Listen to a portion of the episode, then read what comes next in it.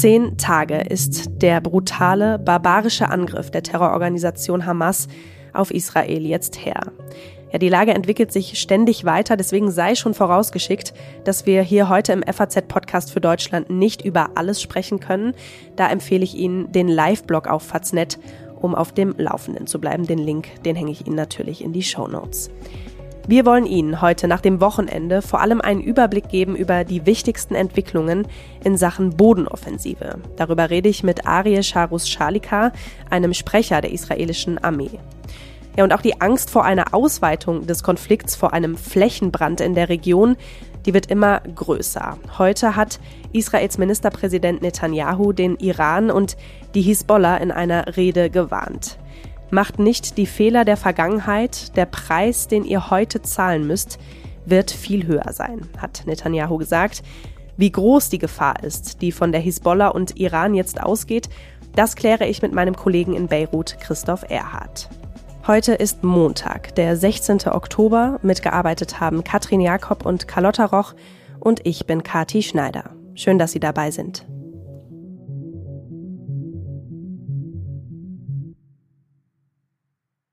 Ich bin jetzt zuerst verbunden mit einem Sprecher der israelischen Armee. Arie Sharus Shalika ist in Deutschland geboren und aufgewachsen und 2001 nach Israel ausgewandert. Seit 2017 arbeitet er auch für die israelische Regierung und leitet die Abteilung internationale Beziehungen. Hallo nach Tel Aviv, Herr Shalika. Ich grüße aus Tel Aviv. Shalom. Herr Shalika, der brutale Angriff der Hamas auf Israel ist jetzt über eine Woche her. Wie nehmen Sie die Situation im Land gerade wahr? Also die Situation ist nach wie vor angespannt. Äh, ich habe hier Frau und kleine Kinder, die seit zehn Tagen natürlich äh, sich kaum bewegt haben. Äh, Schulen fallen aus. Meine Frau kann teilweise nicht zur Arbeit gehen. Viele Menschen sind evakuiert worden und haben sich selber evakuiert. Es gibt viele Menschen, die sich auch nicht trauen, irgendwie groß jetzt gerade sogar einkaufen zu gehen weil natürlich nach wie vor äh, der Raketenbeschuss auf dem Gazastreifen zwar ein bisschen weniger geworden, aber immer noch stattfindet und man natürlich Angst hat, dass im Landesinnere der ein oder andere Terrorist plötzlich vielleicht diese Gelegenheit ausnutzt. Also es ist angespannt. Wir sind in einer Art Aftershock-Situation, zehn Tage nach diesem grausamen Überfall. Und ich denke, es wird noch sehr lange brauchen, bis die Menschen hier wieder, ja, wenn man sagen kann, in ein normales Leben äh, zurück treten können. Hm. Die israelische Regierung will ja mit einer großen Bodenoffensive in Gaza reagieren, um sich zu verteidigen und die Hamas eben auch auszuschalten. Davon ist jetzt schon seit mehreren Tagen die Rede. Warum zögert sie noch mit diesem Schritt? Naja, wir haben in den letzten äh, Tagen und überhaupt einen Mehrphasenplan aufgestellt dieser Mehrphasenplan ist unter anderem auch entwickelt worden, natürlich, um klarzumachen, dass wir differenzieren zwischen Terroristen und der Zivilbevölkerung. Terroristen jedoch befinden sich nicht in Militärkasernen. Es gibt im Gazastreifen keine einzige Militärkaserne, wie wir es von der Bundeswehr in Deutschland zum Beispiel kennen, mhm. sondern sie operieren ausschließlich von dicht bewohnten Wohngegenden heraus, teilweise sogar aus Moscheen Krankenhäusern und Schulen. Mhm. Wir sind uns dieser Situation bewusst und haben jetzt äh, in den letzten vier Tagen sehr stark äh, die Bevölkerung, insbesondere des nördlichen Gazastreifens, aufgerufen, Safe Routes Richtung Süden zu nehmen, sich äh, jetzt zu bewegen, ihr Leben in Sicherheit zu bringen, weil der südliche Gazastreifen ist sicherer als die Hauptquartier der Hamas in Gaza City im nördlichen Teil des Gazastreifens. Ähm, Sie haben es gerade schon angesprochen. Am Donnerstagabend hat die israelische Armee angefangen, die Menschen im Norden Gazas aufgefordert, in den Süden zu fliehen. Bisher haben das rund 600.000 von den 1,1 Millionen Menschen, die im Norden ähm, gelebt haben, geschafft. Viele sind ja aber auch gar nicht in der Lage zu fliehen. Ne? Also kranke Mitarbeiter von Krankenhäusern. Für wie groß halten Sie denn das Risiko, dass Unschuldige von Ihren Truppen getroffen werden? Also wir tun alles in unserer Macht, um auf der Gegnerseite, die von unserem Feind geführt wird, von der Hamas, dass wir alles tun, von unserer Seite aus, dass wir so wenig wie möglich Unschuldige bei unserem Vorgehen gegen die Terroristen, ich sage jetzt mal, in Mitleidenschaft ziehen. Problem bei der ganzen Sache ist natürlich, dass die Hamas eigentlich sich um die Zivilbevölkerung, um die eigene Zivilbevölkerung kümmern sollte. Sie tun es jedoch nicht. Sie evakuieren ihre Menschen nicht. Sie bitten ihre Menschen nicht in Safe-Zonen äh, zu gehen.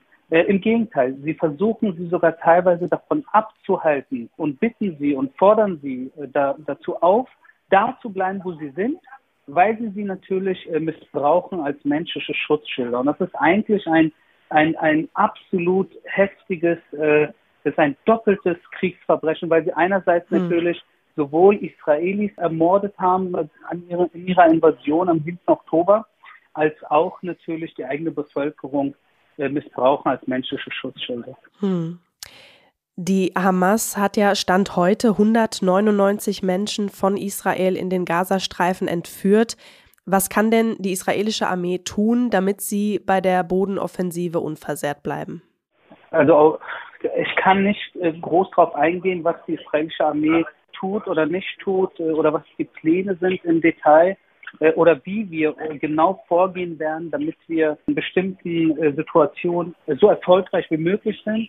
Aber wir haben uns definitiv zwei Ziele gesetzt. Ein Ziel ist selbstverständlich, das ist bekannt, dass wir äh, die Hamas für diese, äh, für dieses Massaker, äh, ein ähnliches Massaker wurde an Juden nach Ende des Zweiten Weltkrieges nicht ausgeführt. Wir werden sie damit nicht durchkommen lassen. Wir werden jeden einzelnen der, der Terrorführung, sowohl der Hamas als auch des islamischen Dschihad, zur Rechenschaft ziehen.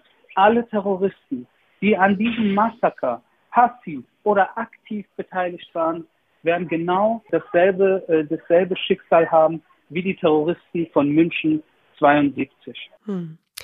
Können Sie was dazu sagen, was das operative Ziel der israelischen Armee in Gaza jetzt ist?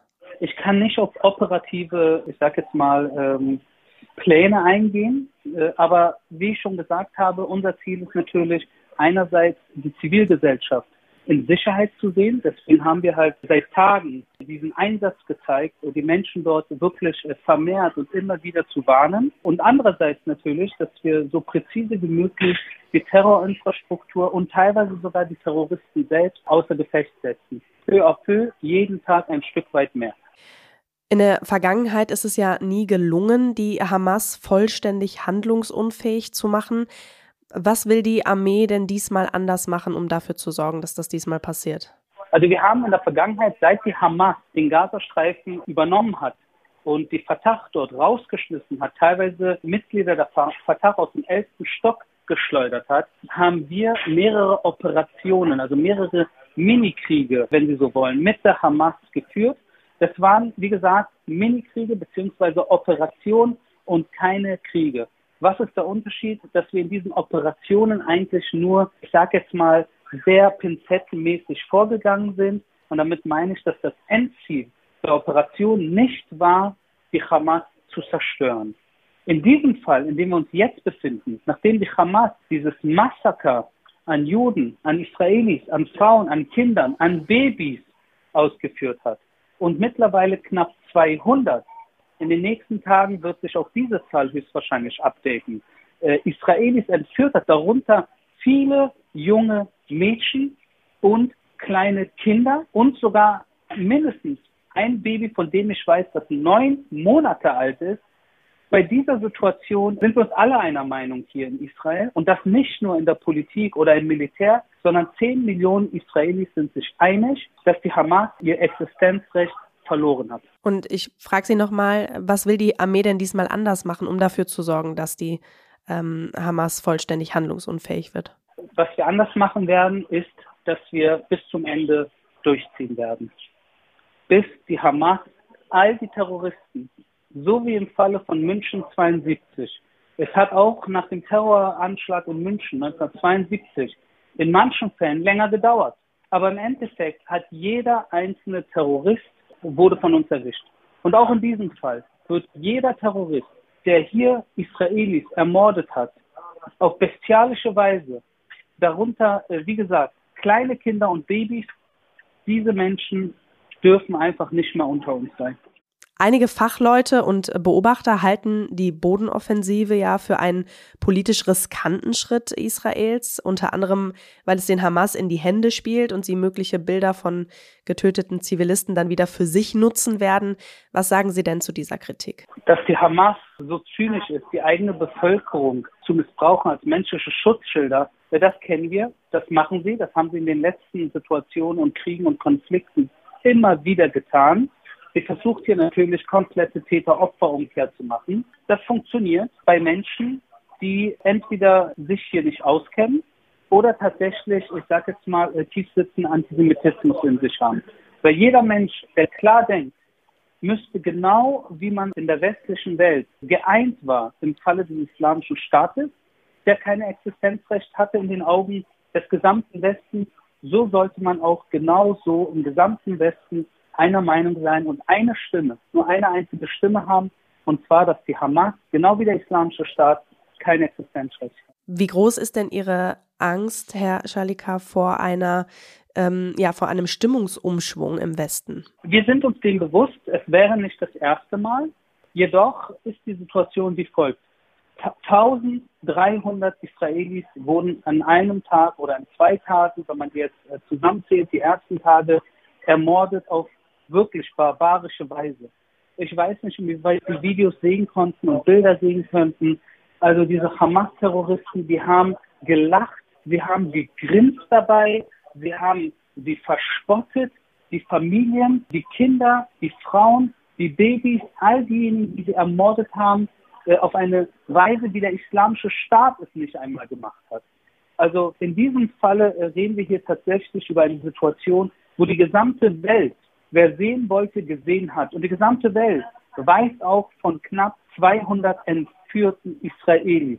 Ich glaube nicht, dass es einen Staat auf dieser Welt gibt, der tatenlos jetzt Däumchen drehen würde und sich nicht zur Wehr setzen würde und die Terroristen, die so viele Menschen ermordet haben und verschleppt haben, dass man da nicht mit aller Kraft gegen sie vorgeht. Hm.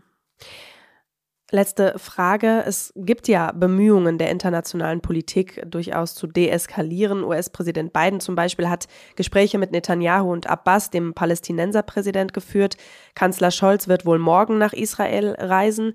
Was müsste aus Ihrer Sicht passieren, damit eine diplomatische Lösung überhaupt möglich wird? Also ja, Kanzler Scholz kommt nach Deutschland, so wie Außenministerin Baerbock schon da war, die ich treffen durfte. Und nach Israel, ja. sind mhm. beide ja, sind beide herzlich willkommen. Das ist ein klares Zeichen und der Solidarität und, und der Freundschaft. Andererseits jedoch, Mahmoud Abbas hat im Gazastreifen nichts zu sagen. Und was passieren sollte, damit diese Situation, dieser Krieg so schnell wie möglich vorbei ist, sind zwei Dinge. Zum einen, Hamas sollte, sowohl Hamas als auch der islamische Dschihad, sollten all die Geiseln jetzt sofort freilassen. Und das Zweite, all die Terroristen, die Juden, die Israelis ermordet haben vor zehn Tagen, sie alle sollten sich jetzt ergeben und sich in die Hände der israelischen Sicherheitsbehörden begeben. Vielen Dank für das Gespräch, Herr Schalika. Danke. Ich bedanke mich auch. Alle Hamas-Terroristen, die für die Ermordungen verantwortlich sind, sollen sich ergeben. Das sagt Arie Schalika. Ja, dass das passiert, das ist wohl eher unwahrscheinlich. Meine Kollegin Carlotta Roch hat die Geschichte und die Strukturen dieser Terrororganisation für uns einmal kurz zusammengefasst. Die islamische Widerstandsbewegung Hamas formt sich Ende der 1980er Jahre bei Ausbruch der ersten Intifada. Sie entsteht aus der sunnitisch-islamischen Muslimbruderschaft als radikale Gegenbewegung zur PLO, der palästinensischen Befreiungsorganisation, die damals von Yasser Arafat geführt wird. Die Hamas tritt zunächst als reine Wohltätigkeitsorganisation an gründet Schulen und andere soziale Einrichtungen. In der Bevölkerung des Gazastreifens kommt das gut an. Denn gleichzeitig wächst in der Bevölkerung der Unmut über Korruption und Vetternwirtschaft der PLO-Führung. 2006 gewinnt die Hamas die ersten und bisher letzten Wahlen in den palästinensischen Gebieten und reißt ein Jahr später die alleinige Macht im Gazastreifen gewaltsam an sich.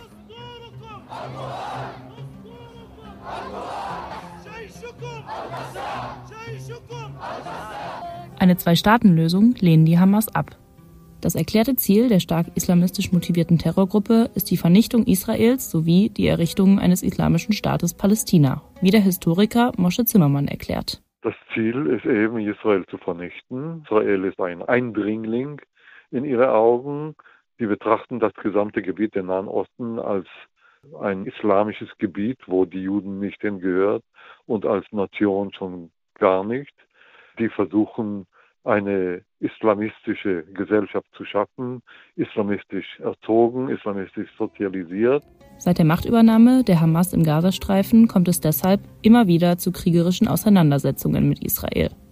2008, 2012, 2014 und 2021.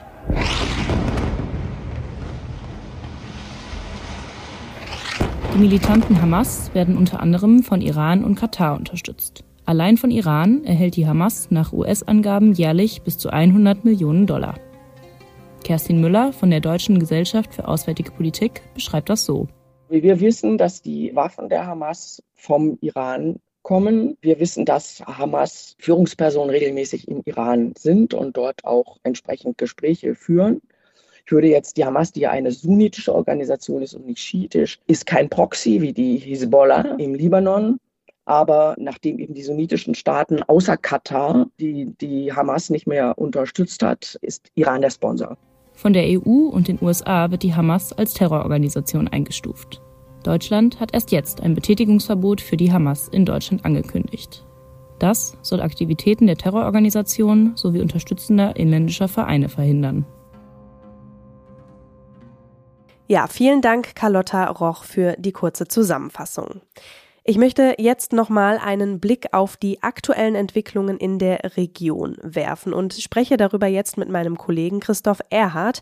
Er ist Korrespondent für die arabischen Länder und sitzt in Beirut. Hallo Christoph. Hallo. Christoph, Iran hat gestern vor einem Erdbeben in der Region gewarnt, sollte Israel eine Bodenoffensive, über die wir ja jetzt häufig sprechen und die erwartet wird in Gaza starten.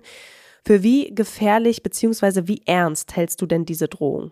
Also diese Drohungen sind auf der einen Seite natürlich Mittel, hier jetzt eine Drohkulisse zu zimmern, irgendwie zu versuchen, Israel dazu zu bewegen, die Bodenoffensive auszusetzen, die Luftangriffe äh, womöglich zu verringern.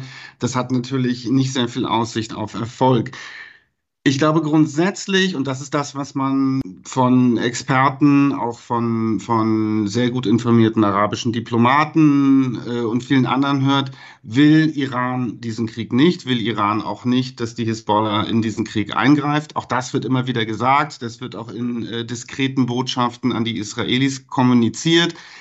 Die Gefahr, die ich sehe, ist, dass wir an einen Punkt geraten können, an dem eigentlich niemand mehr hinter seine Drohung zurücktreten kann. Äh, in dem Moment, wo wir Gefechte jetzt an der Grenze zum Libanon haben, äh, die sich jetzt, sagen wir mal, vier, fünf Tage fortsetzen, dann kommen wir an einen Punkt, an dem sich die eine oder die andere Seite vielleicht sagt, vielleicht doch äh, besser einen Präventivschlag zu führen, äh, um einem möglichen Präventivschlag der anderen Seite zuvorzukommen. Also der iranische Außenminister hat heute den Ton noch wieder etwas verschärft. Er hat gesagt, wir steuern auf einen Punkt zu, an dem die Eröffnung einer weiteren Front unausweichlich sei.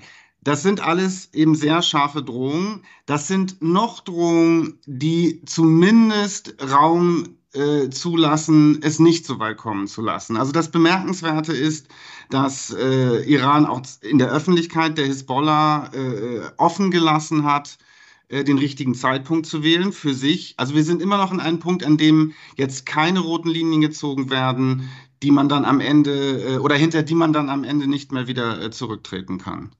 Kurz nochmal zum Verständnis, Christoph. Also der Iran ist ja quasi der Hauptunterstützer dieser Hisbollah ähm, Terrormiliz, von der ja jetzt auch eine große Gefahr in diesem aktuellen Konflikt ausgeht.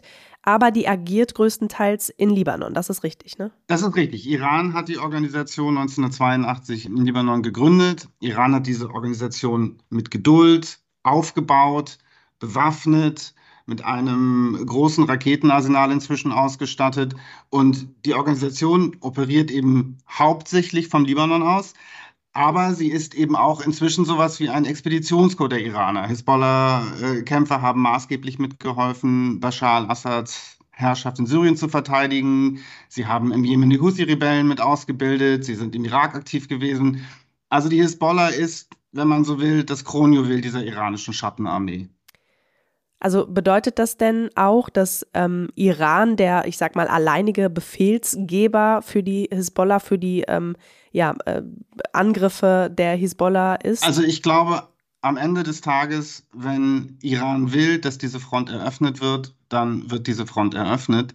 Ich glaube, dass es nicht so eine ähm, Befehlskette gibt wie im Militär. Also es gibt einen Befehl und dann äh, erfolgt sofort Gehorsam. Die Hisbollah hat eine gewisse Bewegungsfreiheit. Die Hisbollah ist eben auch eine libanesische Organisation, die hat äh, eine libanesische Klientel, die agiert in einem auch nicht ganz unkomplizierten Kontext in Libanon. Das heißt, auch da kann man nicht reingucken, äh, aber ich denke, dass, dass, dass es da schon mal kritische Rückfragen geben kann, wenn es die Interessen der, der Hisbollah berührt oder äh, wenn, wenn, wenn ein Kriegseintritt jetzt zum Beispiel den Interessen der Hisbollah zuwiderläuft. Ich glaube, das letzte Wort hat dann Teheran. Mhm. Jetzt haben wir gerade schon viel über die Hisbollah gesprochen. Du hast es gerade auch schon kurz erwähnt. In Israel, da wächst jetzt auch die Sorge vor einem Krieg an zwei Fronten ne, zunehmend. Die Hamas beschießt das Land aus dem Gazastreifen, die Hisbollah aus äh, Libanon. Für wie groß hältst du denn oder wie groß ist denn deiner Meinung nach die Rolle der Hisbollah in diesem Konflikt oder wird sie gerade auch größer? Also die Hisbollah ist stärker als die irakischen Milizen, sie ist stärker als äh, die Hamas, viel stärker. Es ist eine gut ausgebildete äh, Truppe, die sich auch im Selbstbild sehr viel darauf einbildet, eine professionelle Streitmacht zu sein, wenn man so will. Und das ist auch ein Grund, aus dem viele glauben, dass Iran eigentlich kein Interesse daran haben kann, die Hisbollah jetzt in den Krieg gegen Israel zu schicken, weil ein solcher Krieg kann, kann die Organisation stark schwächen. Und äh, die These, die dann immer kommt, ist, na, es sei zweifelhaft, dass Iran eben seine wichtigste Miliz äh, für die Hamas opfert. Die wichtigste Miliz ist eben die Hisbollah. Ich habe äh, Kommandeure getroffen, die waren auf Ausbildungsmissionen im Irak und im Jemen. Also die, die sind sowas wie ein Expeditionskorps. Die Hisbollah hat maßgeblich geholfen, in Syrien Bashar al-Assads Herrschaft militärisch zu verteidigen. Das ist eine sehr effektive und eben auch sehr nützliche Truppe für Iran. Und man war immer davon ausgegangen, oder man geht eigentlich immer noch davon aus, dass auch die Raketen, die die Hisbollah hat, im Grunde genommen dafür da sind, äh, im Falle eines drohenden Angriffs Israels auf Iran selber eine solche Front zu eröffnen und dann eben von Iran selbst abzulenken. Du hast gerade schon gesagt, du hast einen Kommandeur, also von dieser Hisbollah, von dieser Terrormiliz, muss man ja auch nochmal erwähnen, getroffen. Was hast du da erfahren, ähm, was diese, also jetzt aus inneren Kreisen, sage ich mal, was da die mögliche Eröffnung einer weiteren Front gegen Israel angeht? Also ich glaube, das, was die Hisbollah-Führung tatsächlich im Schilde führt, das wird man aus einem solchen Gespräch nicht erwarten. Das ist eine paranoide, abgeschottete Organisation, ich sage jetzt mal über die Frage von äh, Kriegseintritt oder nicht. Darüber entscheiden wahrscheinlich eine Handvoll Leute um den Anführer äh, Hassan Nasrallah und äh, eben führende Mitglieder der iranischen Revolutionswächter. Man bekommt einen Eindruck davon, wie die Anhängerschaft denkt, wie die Kämpfer denken. Die, die wollen in den Krieg, die sagen, wir können, wir, wir, können nicht mehr warten, wir wollen nicht mehr warten. Da muss man immer auch so ein bisschen äh, einpreisen, dass sie zu einem ausländischen Publikum sprechen dass man sich natürlich gerne auch stark und, und, und, und äh, mutig zeigen will und entschlossen zeigen will. Was am Ende da aber ähm, entschieden wird, da, damit hat ein solcher Kommandeur nichts zu tun. Was ich interessant fand äh, in diesem Gespräch und äh, wo ich mich frage, äh, was davon äh, in der Führung sozusagen angekommen ist, ist ein Gefühl, dass die Israelis geschwächt sind. Man hat also diesen, diesen, diesen Großangriff äh, dieser Hamas-Terrorkommandos eben als Zeichen israelischer Schwäche ausgelegt. Und ich glaube, äh, jetzt anzunehmen, bloß weil durch äh, haarsträubendes Versagen der israelischen Militärs und Geheimdienste ein solcher Angriff möglich war, daraus jetzt zu schließen, dass Israel nicht in der Lage wäre, die Hisbollah vernichtend zu schlagen, das wäre in meinen Augen eine drastische Fehlkalkulation. Also wir haben eben schon kurz drüber gesprochen, weder Israel noch Iran wollen ja eigentlich einen direkten Krieg. Ähm, viele sagen aber jetzt auch, die Gefahr sei so groß wie nie. Da nochmal genauer nachgefragt, Christoph, wie beurteilst du das? Ist die Gefahr so groß wie nie? Also die Gefahr eines regionalen Flächenbrands ist definitiv so groß wie noch nie. Es wird viel davon abhängen, wie jetzt die Tage verlaufen, in denen die Bodenoffensive in Gaza beginnt. Wird es äh, einen Eingreifen der Hisbollah geben, das sich im Süden Libanons begrenzen lässt? Dann stellt sich die Frage, wie lange lässt sich das begrenzen? Wenn wir dann irgendwann an den Punkt kommen, an dem es also einen, einen großen Krieg gibt, zumindest zwischen Hisbollah und, und Israel in Libanon, wenn dann wieder wie 2006 zum Beispiel die südlichen Vorstädte Beiruts bombardiert werden, wenn in Libanon Infrastruktur bombardiert wird, dann ist natürlich wiederum die Gefahr, dass sich die Konfrontation dann eben auf Iran und Israel ausweitet.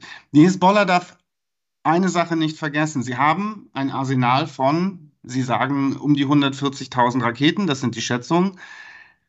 Von denen sind einige eben auch äh, präzise lenkbar, die erreichen jeden Winkel Israels. Das Problem ist, wenn jetzt so ein Krieg, und wir sind da immer so im Reich der Spekulationen, sollte ein solcher Krieg sich eben äh, hinziehen, sollte die Hisbollah irgendwann ihre Raketen verschossen haben, dann gibt es im Grunde nichts mehr, was das israelische Militär davon ablenken könnte, jetzt ganz in Ruhe, ich sage das jetzt mal ganz platt, mit der Hisbollah aufzuräumen an so einem Punkt müsste Iran sich überlegen, ob es nicht dann doch auch eben aus äh, Teheran oder von iranischem Boden eben äh, Raketen abschießt. Dann hätten wir eine solche Ausweitung. Wir sind aber wirklich da gerade in, in, äh, auf sehr unbekanntem Terrain. Und das sind noch alles Spe Spekulationen. Stand jetzt ist, glaube ich, noch der vorherrschende Versuch, trotz aller Drohungen, äh, trotz aller Scharmützel und Gefechte eben auch an der libanesisch-israelischen Grenze, es nicht dazu kommen zu lassen. Aber die, die, die, die Fehlertoleranz für Fehlkalkulation, die ist enorm klein. Und der kleinste Fehler kann eben dazu führen, dass dieser Konflikt komplett eskaliert. Ja, jetzt haben wir darüber gesprochen, dass die Hisbollah aus dem Libanon ähm, schießen. Du sitzt ja in äh, Beirut. Wie ist denn da gerade die, die Stimmung? Die Leute sind schon nervös, weil dieses ständige Warten, dieses ständige Rätseln, was passiert da unten an der Grenze? Wird es irgendwann eskalieren? Wird dieser Krieg sich ausweiten aufs Land?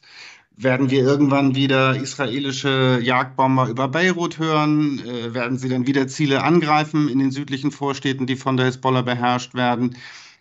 Die Leute stellen sich solche Fragen eigentlich jeden Tag. Ich habe gestern ähm, eine, eine Bekannte getroffen, eine libanesische Bekannte, die sagt, jetzt sollen sie doch endlich anfangen, dann wissen wir wenigstens, woran wir sind. Also dieses Warten ist zermürbend. Die Israelis tun ihren Teil dazu bei. Es gibt dann äh, zum Beispiel so äh, Tiefflüge über Beirut, um die Leute daran zu erinnern, was ihnen drohen könnte. Und ich glaube, noch nervöser als die Bevölkerung fast ist die Regierung. Da liegen die Nerven blank weil wir im Libanon eben die Situation haben, dass nicht die Regierung und nicht die Armee darüber entscheidet, ob dieses Land jetzt in einen Krieg eintritt, sondern das entscheidet die Hisbollah, eine nichtstaatliche Organisation, äh, die aber eben äh, die stärkste militärische Kraft ist im Land. In einem Land mit einer, wie gesagt, ohnmächtigen und völlig dysfunktionalen Regierung. Vor einigen Tagen hat äh, der Regierungschef ja ein Fernsehinterview gegeben und wurde eben von der äh, Moderatorin eben auch darauf angesprochen, ob er irgendwie Einfluss habe darauf, äh, was hier passieren könnte. Und äh, er hat da die Fassung verloren und sie angeblafft und gesagt, was glauben Sie eigentlich, sind Sie hier im Libanon oder sind wir auf Curaçao? Also nach dem Motto, wie können Sie mir eine so absurde Frage stellen, ob ich irgendwas darüber zu sagen hätte, ob wir jetzt in den Krieg gehen oder nicht. Ja, eine sehr komplizierte Lage in der Region und auch eine sehr gefährliche, sagst du, Christoph. Ähm, wir werden weiter ja, dahin darüber berichten, auch du für die Zeitung und für Faznet. Vielen Dank, dass du dir die Zeit genommen hast. Danke. Gerne. Ja, das war der FAZ-Podcast für Deutschland für heute an diesem Montag, den 16. Oktober. Vielen Dank, dass Sie heute auch wieder mit dabei waren. Ich hänge Ihnen den Link zu unserem Live-Blog, zu allen aktuellen Entwicklungen in diesem Krieg in die Show Notes und auch weitere Links zum Thema. Morgen begrüßt sie hier an dieser Stelle meine Kollegin Sandra Klüber und die widmet sich dann mal der humanitären Situation im Gazastreifen, die immer katastrophaler wird. So, das war's von mir für heute. Ich wünsche Ihnen jetzt erstmal einen schönen Abend. Machen Sie es gut und bis bald.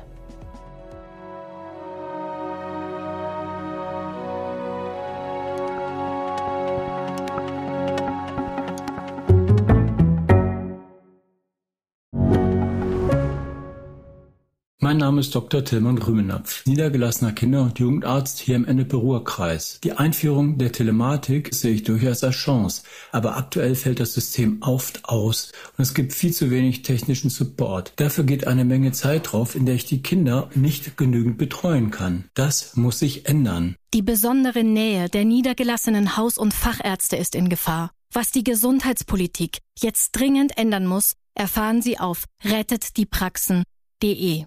you